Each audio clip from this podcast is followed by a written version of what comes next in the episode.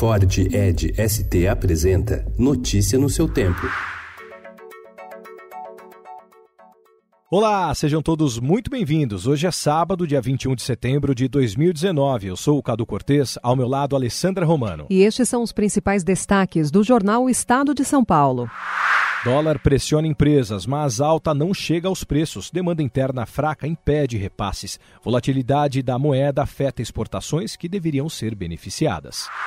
E quem vai viajar para o exterior está preocupado. Ontem, o dólar turismo, cotação da moeda para viagens internacionais, chegou a R$ 4,38. No mês, a alta acumulada é de 2,54%.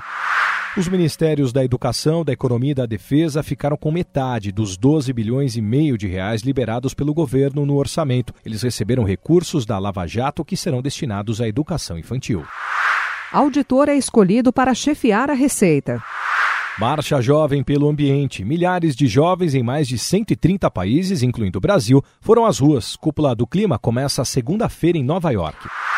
A Polícia Federal indiciou 13 pessoas por falsidade ideológica e fraude de documentos no processo que apura o rompimento da barragem de Brumadinho, em Minas Gerais, que deixou 249 mortos e 21 desaparecidos. São sete funcionários da Vale e seis da consultoria Tufsud.